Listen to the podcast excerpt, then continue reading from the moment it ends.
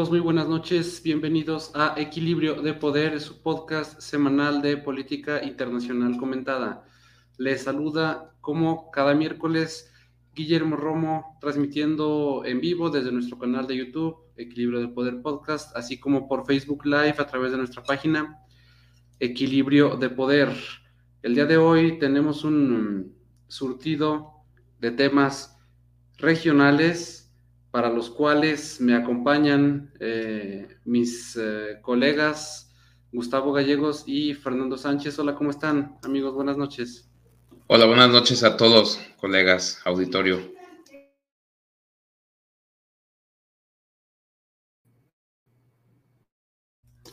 Buenas. Pues miren, eh, compañeros, tenemos varios temas.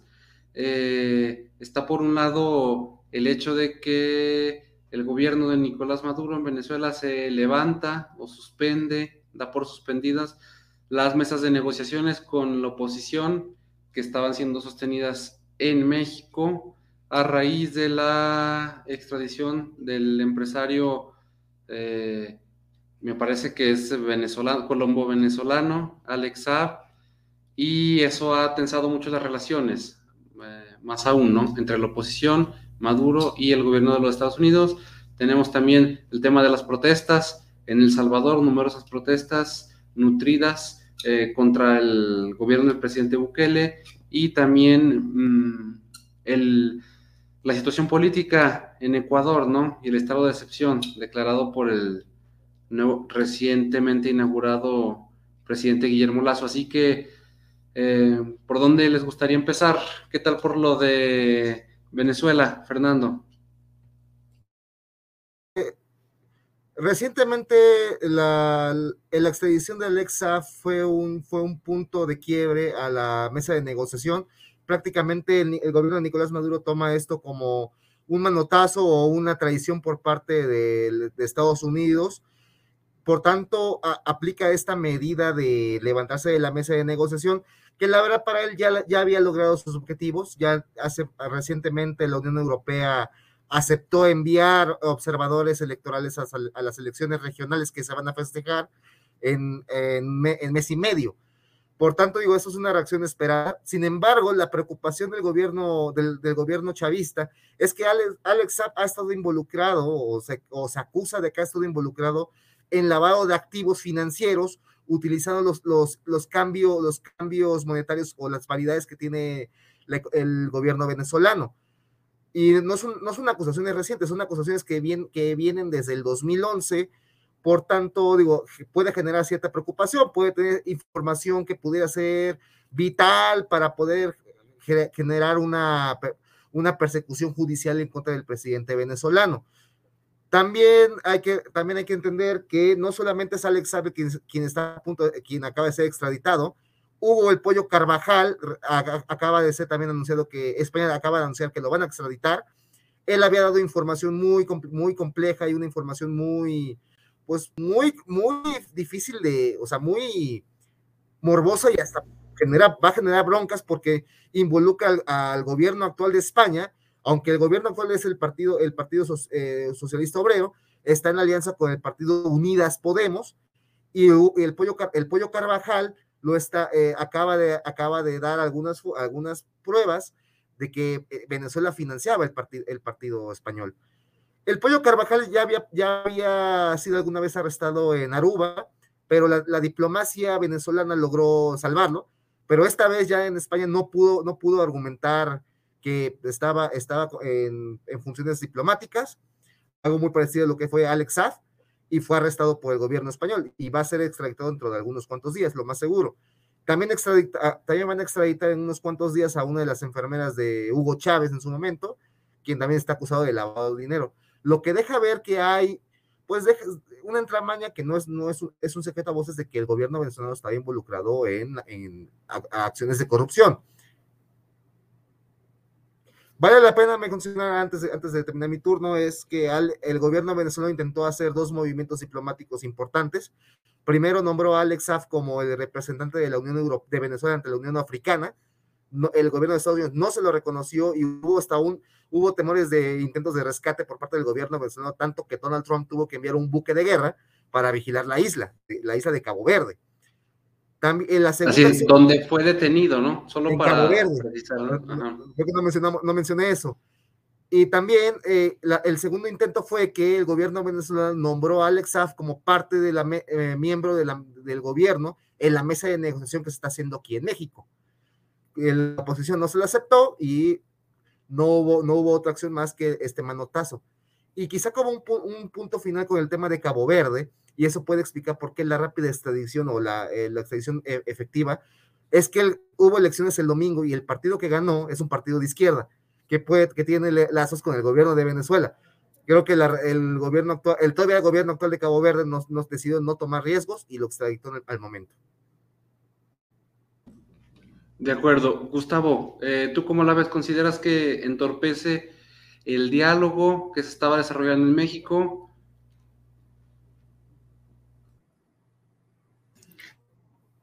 Yo creo que, eh, pues sí, bueno, evidentemente entorpece el diálogo por, eh, pues metafóricamente decir que se levanta de la mesa Maduro, ya no quiere continuar negociando porque ni siquiera se, se, inició esta nueva ronda de negociaciones. Finalmente creo que pues, los, los, que salen directamente afectados por el estancamiento de este tipo de situaciones, pues es el pueblo venezolano, ¿no? Pero hay que ver que, eh, como decía Fernando, pues sí, se le da incluso un estatus diplomático para otorgarle la inmunidad a Alex Saab cosa que fue muy inventada porque pues no tiene relación realmente ninguna directa pues al gobierno. Eh, ¿Y cuáles son los, eh, de qué se le acusa, por ejemplo, en Estados Unidos? Pues se le acusa de lavado de dinero por 300 millones de dólares, que algunos embarques no llegaron, etcétera. Entonces, ¿cuál es la razón también de la protección, de la gran protección que le está dando Nicolás Maduro a, Alex Zapp? Bueno, pues sabemos que es uno de sus cercanos, es un empresario muy cercano a la esposa de Maduro, muy cercano a sus hijos. Eh, entonces, pues se le está dando por eso toda esta protección. No es gratuito el hecho de que se le haya hecho esta extradición en este momento, justo cuando iban a iniciar esta ronda de negociaciones. Entonces, es muy lamentable la forma en la que pasó, porque pues realmente lo poco que se haya construido o lo que se haya avanzado con esta ronda de, negociaciones en la, en la que México es anfitrión, pues creo que esto detiene totalmente, incluso no sé si de alguna manera pues tira ya los acuerdos pocos, por lo que sabemos que se han, que se han generado, eh, porque incluso la reacción de Maduro pues no, no fue de esperarse, ¿no? Simplemente incluso volvió a, cuando inician estas negociaciones en, en México, esta mesa de negociaciones liberó a algunos empresarios que tenían vínculos petroleros en Estados Unidos.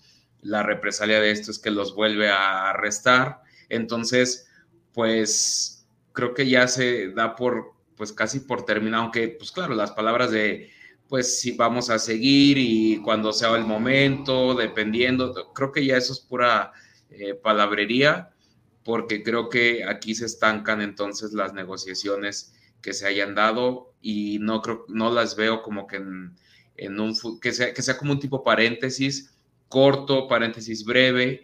Eh, creo que esto va para largo y las acciones de buena fe que, que hayan podido tener ambos, ambos lados, creo que con esto quedan, eh, quedan eh, como desmoronadas y pues lamentablemente pues los únicos que padecen pues es el, el pueblo venezolano.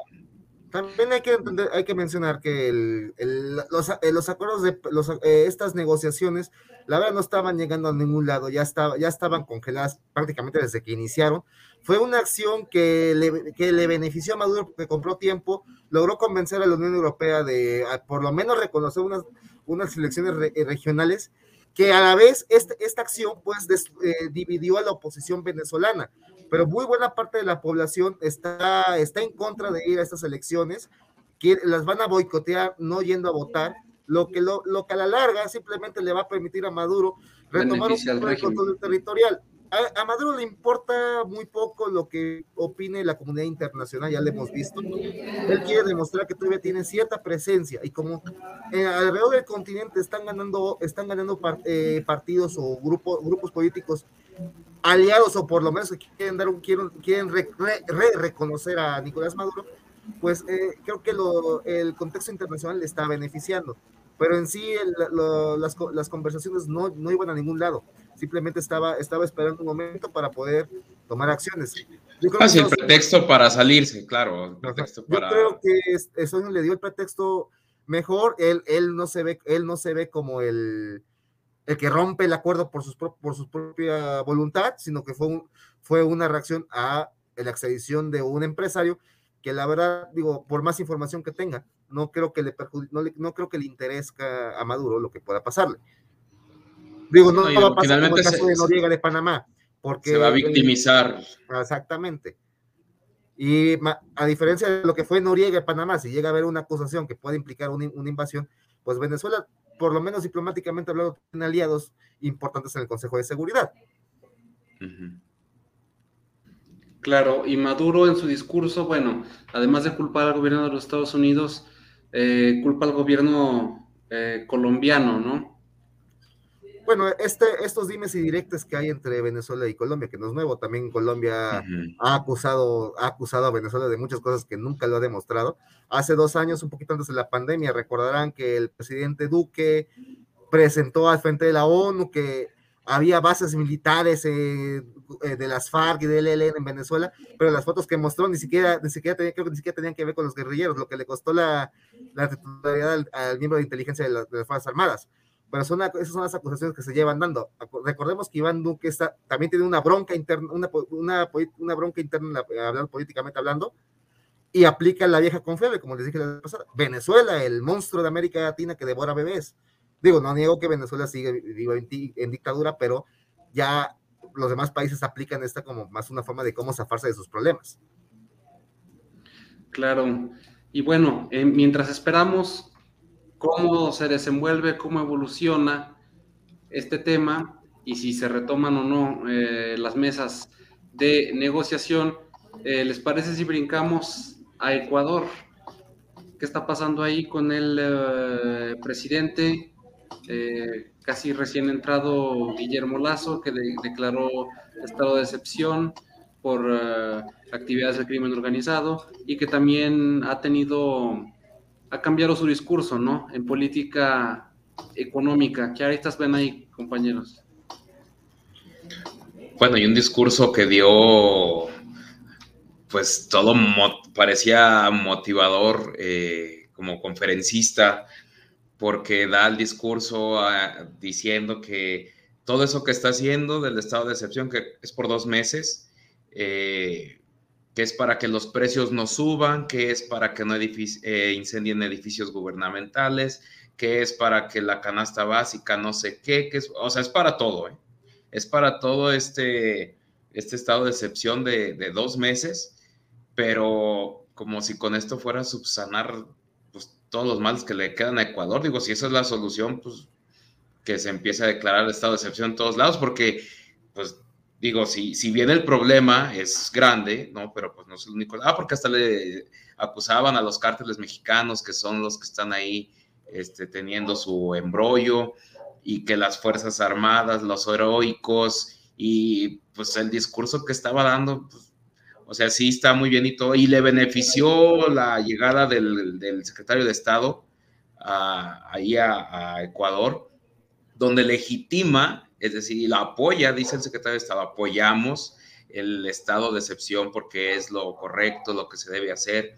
Incluso el presidente eh, ecuatoriano diciendo que van a, utilizar la constitución y la van a exprimir para que este sea la verdadera solución. Y digo, ahí estaba dando una serie de cosas que, escudándose en cosas y soluciones que, pues creo que pues no tendría que haber dicho porque está prometiendo mucho. Bueno, pues acaba de estar así en campaña, ¿no?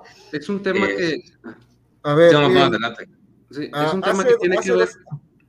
Sigue, sigue, sigue. Ah, sí, solo iba a decir que es un tema que tiene que ver con la manera en la que llega al poder, ¿no? Eh, no muchos esperaban eh, su, su, victoria en la segunda vuelta, ¿no? O desde, desde la primera, pues, de acuerdo con las principales encuestas, y una vez eh, en el poder, en el cargo, pues su, en no más de 8 o 10 semanas su popularidad eh, se desploma, ¿no es así? Entonces, digamos que este sería como el génesis del problema que está atravesando el presidente, ¿no?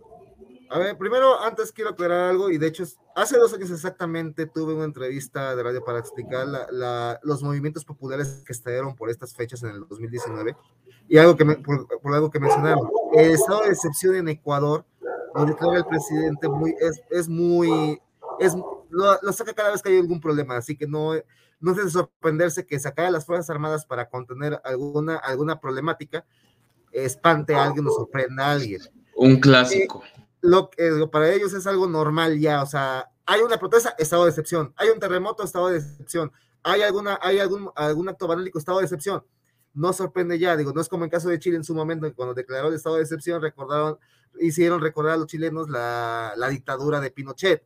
En Ecuador es algo más, es algo normal. Pero bien, eh, lo que estamos viendo simplemente es el coletazo de esas protestas de hace dos años. Porque si, me, si recordarán el primer programa con el que estuve con ustedes, les dije que la, eh, la situación nunca se resolvió. El, asunto fue que se atravesó el COVID. Ya que estamos medio superando el COVID, eh, la, pandemia en la, en región, pues esos problemas que estaban antes están volviendo a aparecer. Guillermo Lazo ganó la presidencia haciendo, haciendo alianzas con todos los partidos opositores del correísmo, generando un mensaje de, conciliador, un mensaje de diálogo, hacer alguna política pública que pudiera, que pudiera siempre ser en beneficio de toda la, de toda la, de todas las, de todas las partes políticas, sin contar el correísmo. Pero ¿qué pasó?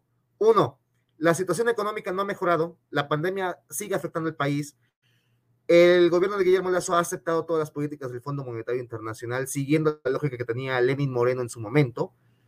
Ya se algunos aliados se han alejado porque cambió su visión eh, conciliadora y su imagen de ser una, una visión renovada de la, de, la, parte conservadora de la política. Ya Guillermo Lazo se está dando cuenta que está perdiendo todo el apoyo popular que lo sostenía y al no tener un apoyo popular, queda expuesto a posibles protestas que, que lo puedan orillar a salir del poder. No es tan exagerado hablarlo en Ecuador, porque Ecuador ya tiene una historia de cómo, de cómo, movimientos populares, particularmente indígenas, han sacado a, gobierno, a gobiernos democráticos. Eh, eh, ah, no, voy a, no voy a decir los nombres porque ahora no recuerdo los nombres, no recuerdo, pero ya hay una historia. Guillermo Lazo pues, sacó a las Fuerzas Armadas bajo pretexto de que quiere combatir al crimen organizado, porque el 26 de octubre va a haber un paro nacional que muy seguramente esto va a evolucionar y vamos a volver al mismo problema que tuvimos hace dos años, de, edificios públicos saqueados, el, peleas en las calles, muertos, lo más seguro. Quiere prevenir esto. El día de hoy, de hecho, Guillermo Lazo convocó a sus bases a manifestarse a favor del gobierno y demostrar que no, que en su gobierno no van a permitir que, haya, que vuelva esa violencia política, esa violencia pública que se vivió con Lenin Moreno, porque tiene que, tiene que defender, tiene que defender que él es el, el gobierno del cambio, que es el que derrotó al correísmo en las urnas. No puede arriesgarse a perder, es a perder el poder en una, en una protesta social. Además, su delicada situación pues se ve agravada, no, no tiene mayoría legislativa, ¿no? Además de que mm, eh, su intención de implementar políticas eh, en, cuanto a la reducción de gasto social en medio de la pandemia.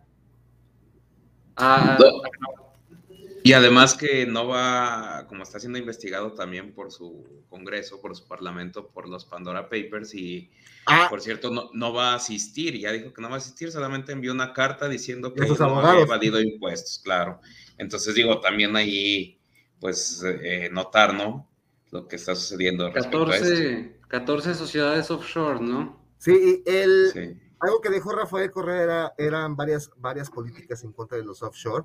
Que digo, eh, que tener, eh, para tener alguna cuenta en un paraíso fiscal en sí no es tan ilegal, siempre y cuando se demuestre o que se reporte en eh, los estados de cuenta. Claro, que si no lo menciona, si es, si llega, si es algo ilegal. Y, genera sospechas de, de que está lavando dinero. para, con todas las pruebas que les acabo de comentar, el que, haya, sido el nombre de Guillermo Lazo en los, en los Pandora Papers, pues pierde la última, la última bandera, la bandera que lo llevó a la presidencia, que era combatir la corrupción que había dejado el correísmo. Ahora, si él es igual de corrupto, hasta Rafael Correa creo que se lo, se lo tuiteó hace unos cuantos días. Me acusan de corrupto, pero usted es igual de corrupto, eres igual de corrupto que a lo, que me acusas. Porque ningún, ningún gobierno de, o ningún correísta, o al menos correísta importante, salió en la lista de los Pandora's Papers. Y otro que está siendo investigado por los Pandora, pues es el presidente chileno, ¿no? Chileno, creo que también estaba, estaba el expresidente de Colombia, estaba, creo que está también el presidente de Paraguay, la verdad no recuerdo la lista, pero sí golpeó a, altas esferas de gobiernos que supuestamente se sostenían en la bandera de la lucha contra, contra la corrupción. Me suena, ¿eh? Por ahí es. en otros lados, pero. No, aquí recuerda que ya se acabó la corrupción. Aquí, desde el primero de diciembre del 2018.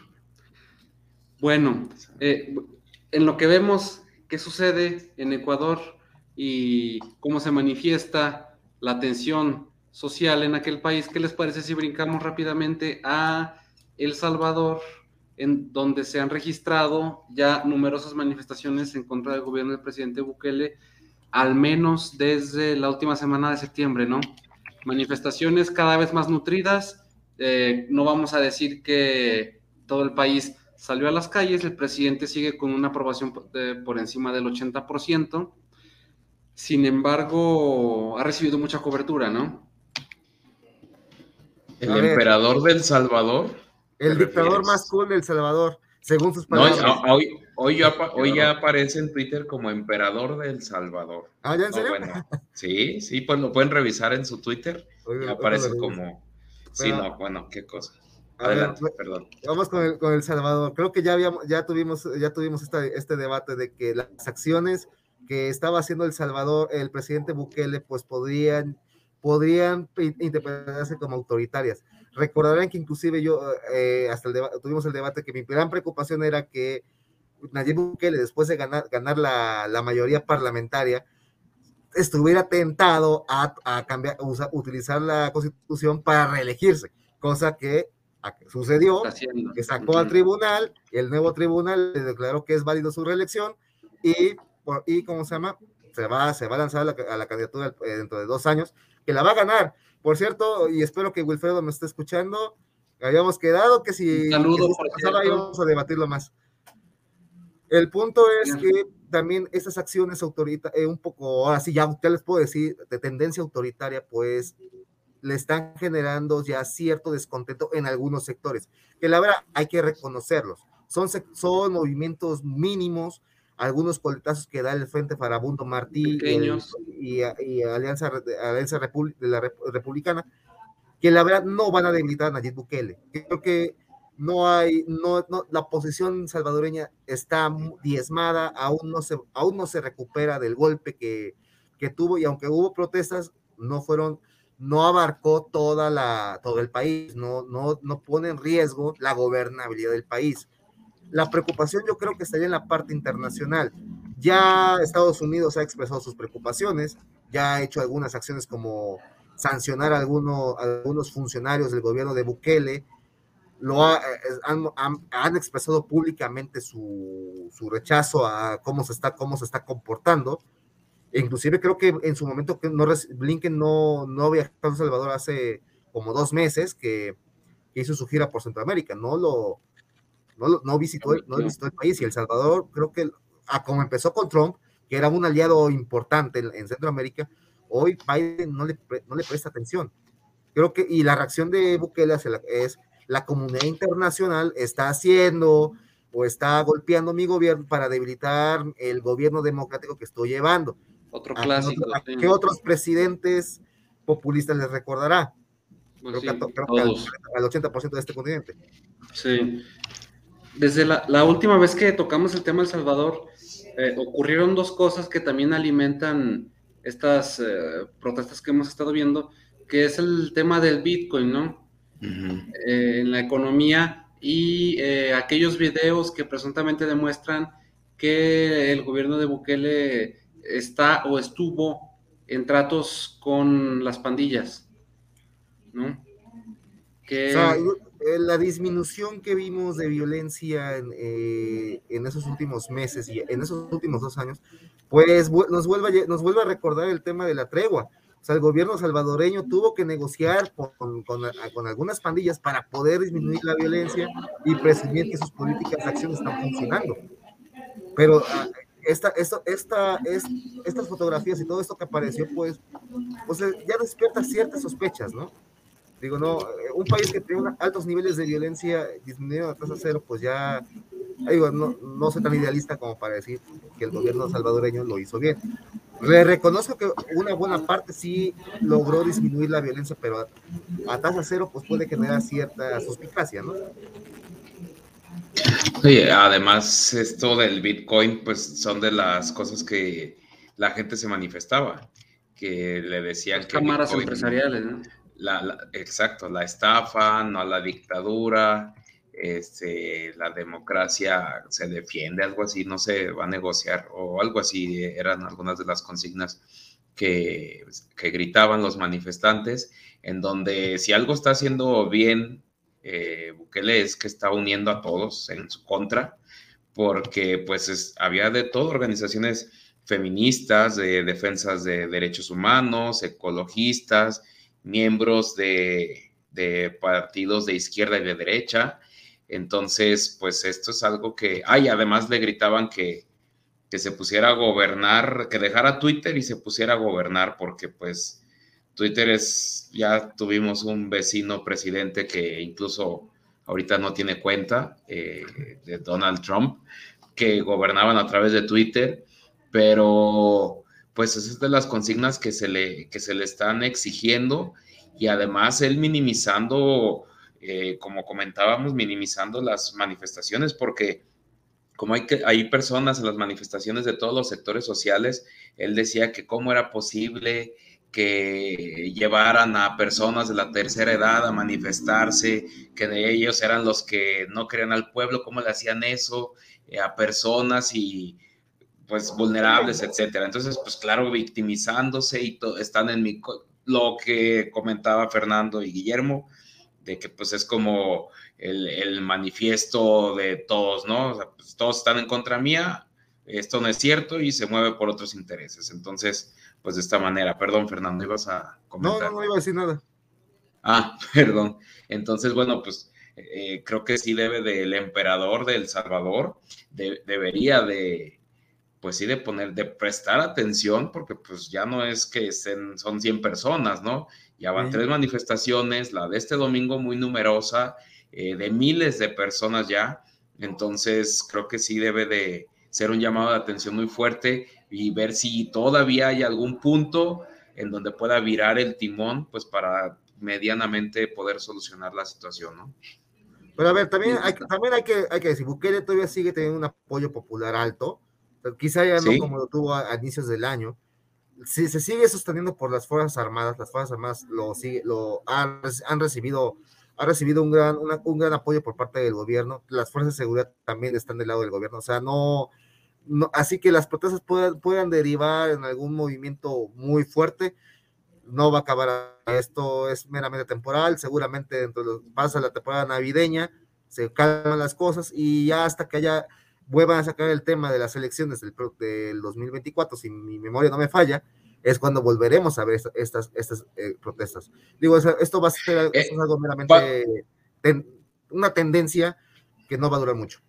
Aunque pasa algo muy extraño porque salió una encuesta en donde decía que, que 8 de cada 10 lo aprobaban, pero 7 de cada 10 desaprobaban sus políticas económicas. Entonces, pues ahí se, pues se me hace como que se contrapone un poquito esos resultados, porque pues sí, la popularidad es alta, pero con base en qué, si no estás aprobando las políticas ah, económicas. La, respuesta es clara, o es Nayib Bukele o es, o es otro, otro gobierno que no, que no, que no vaya acorde a, a, las ideologías de los votantes.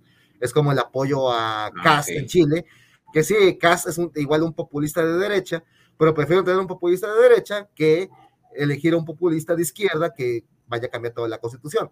O sea, es algo que está pasando en, varios países. O sea, esta polarización y algo que, vamos a hablar del Vox, por, por cierto. No, bueno, esta polarización que lleva, que lleva inclusive a, cierto, a el surgimiento de ciertos partidos, de ciertos grupos, eh, ciertos políticos que toman agendas muy radicales que obligan a la gente a votar si prefiero a este amigo que votar por el XY gobernante o, partido gobernante que está en el poder. Así es. Em, no, eh, vamos cerrando, compañeros. No nos alcanza el tiempo para tocar el tema de el partido Vox y las estas alianzas con grupos de ultraderecha que está tejiendo en América Latina. Si les parece, eh, lo dejamos para la próxima semana, a menos de que surja un tema de interés mayor. ¿Cómo ven? Mucho, hay mucho que hablar. Este, secuestros en Haití, ahorita el continente, latinoamericano está, está vibrante. Sí, no, y, el mundo, yo creo que ya ven que China ahora que lanzó un no sé qué, no, traen todo un, Corea del Norte acaba de según lanzar también, todos andan lanzando cosas, lanzaremos a ver. Así es, y muchos países importantes en vísperas de elecciones presidenciales. Sí. Los seguiremos. Nicaragua, eh, en un mes. Y Honduras también. Exactamente. Honduras. Tema obligado, tema obligado para equilibrio de poder. Eh, por lo pronto les agradezco eh, esta noche, Fernando, Gustavo, a la audiencia. Gracias. mañana salimos en Spotify y nos escuchamos la próxima semana. Gracias. Gracias. Buenas noches. Hasta, luego.